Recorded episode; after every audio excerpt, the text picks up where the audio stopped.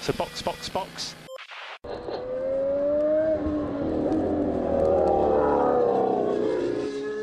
Bom dia! Sejam bem-vindos ao sprint de notícias do Box Box Box, sua pílula diária de Fórmula 1 para acelerar o seu dia. Hoje é terça-feira, 14 de março de 2023, e essas são as notícias da Fórmula 1 que você precisa para ficar informado.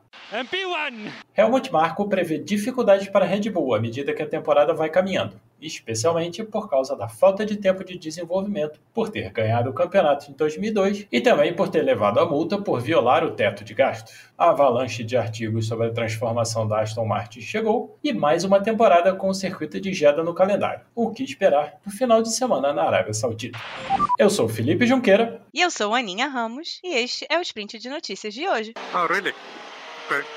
Helmut Marko deu entrevista para um canal alemão e disse que a opinião da equipe é que a vantagem do Bahrein com certeza vai diminuir e talvez até desaparecer em virtude da dificuldade que a Red Bull vai ter em desenvolver o carro durante esse ano. Haha. Além de ser a equipe com menos tempos de túnel de vento e CFD por ter ganhado o campeonato de equipes em 2022, a Red Bull ainda perdeu mais 10% da alocação, que já seria menor em razão da violação do teto de gasto em 2021. Com isso, Marco acredita que, à medida que a temporada for se desenrolando e as outras equipes desenvolverem seus carros, a Red Bull não vai conseguir acompanhar o ritmo. Além disso, ele chamou atenção para algo que já falamos diversas vezes aqui no Box Box Box. A pista do Bahrein é diferente das outras, e a diferença de performance pode mudar já na Arábia Saudita, especialmente se as outras equipes encontrarem as soluções de setup que as ajudem a extrair mais dos seus carros, o que não aconteceu no Bahrein com algumas delas. Sobrou pro George Russell também. Perguntado sobre o comentário do piloto da Mercedes, que afirmou que a aposta dele era que a Red Bull ganharia todas as corridas do ano, Marco desdenhou e disse que provavelmente era só frustração do Russell com a corrida no Bahrein e a performance ruim da Mercedes. Vamos ver a partir de sexta-feira, quando começarem os treinos em Jeddah. Eu concordo bastante com o George, tá? O Marco é um belo de um político, ele fala bastante coisa, muda de ideia com muita facilidade. Ele tá aí pra ser um pouco esse cara, eu acho, que chama atenção, que fala as coisas que ninguém quer falar, ser essa cara na Red Bull que vai ser um pouquinho difícil, polêmica, mas que chama atenção pra equipe, mal ou bem, né? E ele não tem mesmo nenhum filtro, ele não tem nenhuma nenhum melindre pra falar o, o que ele quiser. A gente sempre escuta umas coisinhas dele, né? Eu acredito que a equipe vai sim manter uma boa vantagem, pelo menos aí até metade do ano. A Mercedes está muito longe, assim, até pela questão do, do projeto. É difícil de a Mercedes trazer grandes a- atualizações que, que virem a chave dela nesse momento. É, a Ferrari está com Um caminhão de problemas. turbilhão de coisas acontecendo. e é, por mais que já tenha um caminho sendo seguido para atualizações, coisas que já estavam sendo feitas antes até da, da corrida do, do Bahrein, vai ser mais difícil para a Ferrari encontrar esse caminho de novo depois de todos os problemas que estão acontecendo. E a Aston Martin é aquilo, a gente viu no Bahrein muito bem. Vamos ver em Jeddah o que passa para tentar chegar num meio termo aí do que a Aston Martin pode oferecer, mas não vai chegar na Red Bull.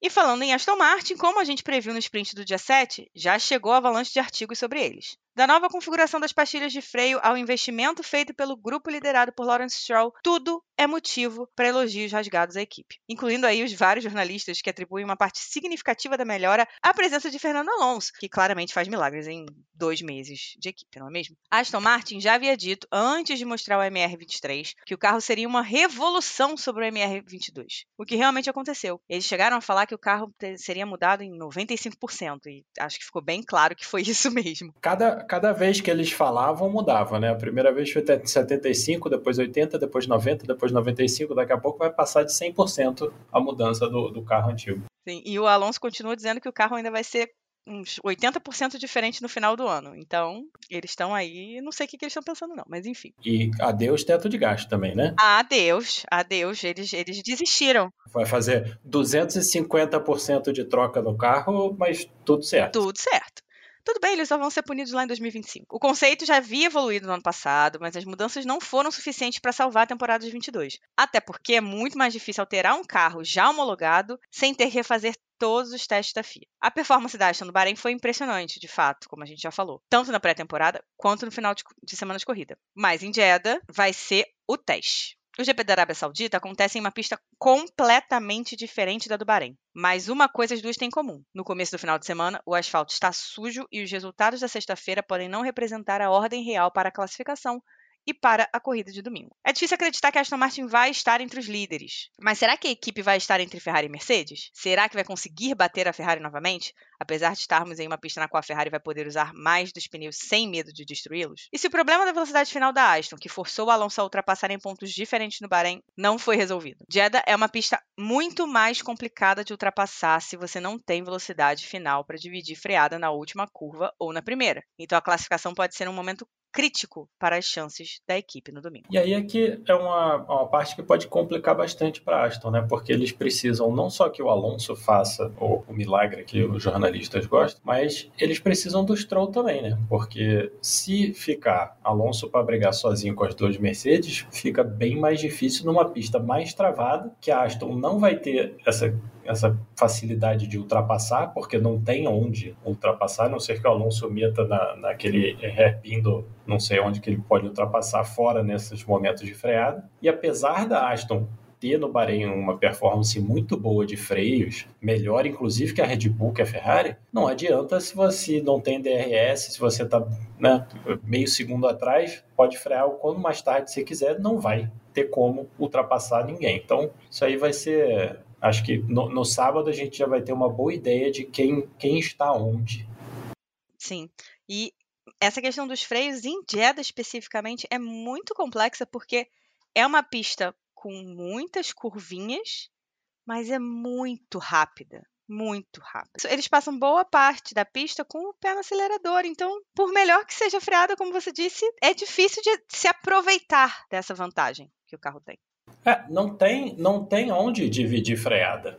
Pois é, estamos falando de uma pista de rua, mal ou bem. É uma pista de rua extremamente rápida, mas é uma pista de rua. Sem contar que, né, dividir uma freada e não dar muito certo em Jeddah é bem mais problemático no do Bahrein, que tem um quilômetro de, de área de escape e em Jeddah tem zero. Só lembrar da batida do Mick Schumacher, né? Um errinho micro dele e o carro partiu em mil pedaços.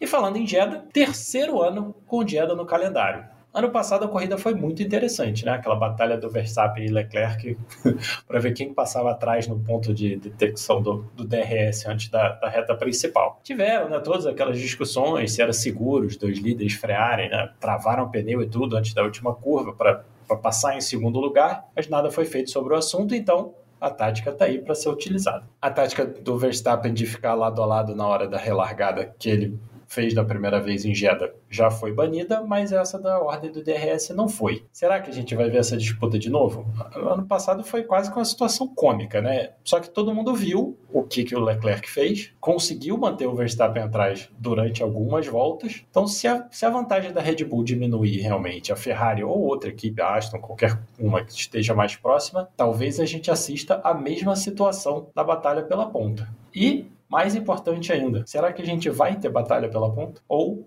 será que os líderes do campeonato vão simplesmente dar adeus para todo mundo como fizeram isso aqui e tchau, Red Bull ganha 1 e 2 e segue o campeonato. Eu acharia uma pena se tivessem banido essa situação dos, das freadas e do, do DRS.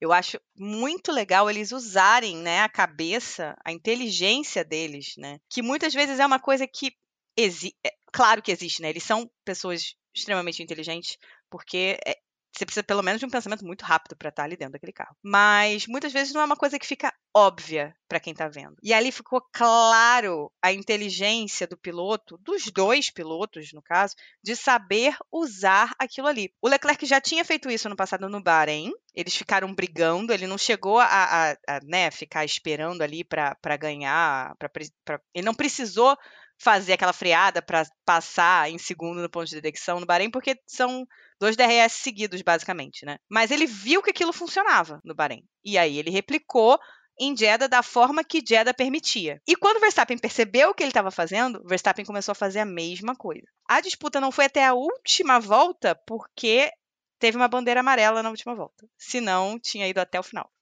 E foi uma coisa que eu achei legal, não só do Leclerc, perceber a oportunidade que ele tinha né, chegando na última curva e pensar, peraí, na hora que o Verstappen tirar para tentar disputar a freada comigo, eu vou frear, passar em segundo o TDRS e voltar e passar ele na curva 1, como ele só conseguiu fazer uma vez, porque o Verstappen também, na primeira vez que o Leclerc fez, falou, não, ok, já entendi o que você está fazendo, não vai rolar mais, e aí teve aquela situação que os dois cravaram pelo freio e travaram o pneu para ninguém ninguém queria passar na frente. Mas é, eu, eu acho também que é importante você deixar esse tipo de situação que eu não acho que é nem um pouco perigosa. Ah, travaram o pneu, ah, ok, se não bater um no outro, não tem problema nenhum. Também não acho não. Mas assim, você vê a inteligência dos pilotos naquele momento, assim, o cara dirigindo tudo que eles têm que fazer enquanto estão dirigindo um carro de Fórmula 1 e ainda tem inteligência para pensar, não, peraí, eu vou fazer na hora que ele estiver do meu lado, eu vou fazer isso, vou fazer aquilo. Então, assim, estão é, mostrando por que, que eles são quem eles são.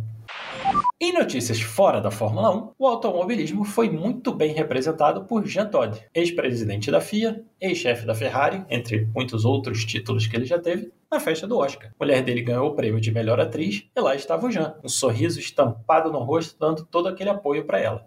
Eu acho muito fofo ver o Todd dando aquele apoio para a mulher dele. Né? A gente acostumou a ver ele sendo a mão de ferro que comandava a Ferrari do Michael e sendo o maior tiete da, da mulher dele no, num momento fantástico da carreira dela. Acho é, fofíssimo ver ele nessa situação. No auge da carreira dela, né? Eu estava imaginando que talvez ela vá mais longe, mas eu realmente não sei dizer o suficiente, então eu achei melhor não, não falar nada. Nos últimos meses, o Twitter do Todd estava cheio de elogio e comemoração pelos prêmios recebidos pela Michelle Yeoh, além das tradicionais fotos dele apertando a mão de inúmeras pessoas ao redor do mundo. Ele é o egg de Hollywood, né? A gente fala muito das wags, né? Das wives and girlfriends, das mulheres e namoradas dos pilotos, blá blá blá blá. Ele em Hollywood é o egg. Quem é Jean Todt para Hollywood? Ninguém faz ideia. Baixinho, fofinho, que tava lá do lado da melhor atriz do Oscar de 2023. Da Michelle Yeoh. Exatamente, da, da, do nome do cinema internacional, mundial, né, no Oscar. Ele é o marido dela. Ponto. Adoro, acho lindo, acho maravilhoso essa inversão de papéis. E é bacana porque ele, há muito tempo, tem algumas décadas que ele é uma pessoa importante no, no mundo que a gente acompanha. Eu acho legal dele participar do mundo dela como só marido dela. E tá lá e tal. É, é, é fofo. Ele, ele, não é nem, ele não é nem coadjuvante, ele é, é figurante. É o Egg, ué. Justamente. Tá, é, é decoração, decoração da Michelle Wu. É o Egg, total. Ele tá ali pra estar de braços dados com ela. Exato, maravilhoso. Acho lindo, acho que ele super apoia ela e é realmente de, de ficar feliz ver, né? Coração quentinho. Ótima terça-feira, cuidado com a tração na saída das curvas e voltamos amanhã. Com mais sprint de notícias do Box Box Box. Reminder to take it easy. Se você quiser escutar mais, é só nos procurar no Spotify, Google ou Apple Podcasts. E se você quiser saber mais sobre o Box Box Box, estamos no Twitter e Instagram com o nome Cast Box Box Box. Você pode também mandar um e-mail para podcastboxboxbox@gmail.com. Se quiser dar um apoio para a produção de todo o conteúdo do Box Box Box, pode fazer pelo Pix, a chave é o nosso e-mail, ou usar o apoia.se ou o PicPay. Sendo que com os dois últimos você pode fazer uma assinatura para dar aquela força mensal para o Box Box Box. That's the end. Thank you. You can jump out. So box box box.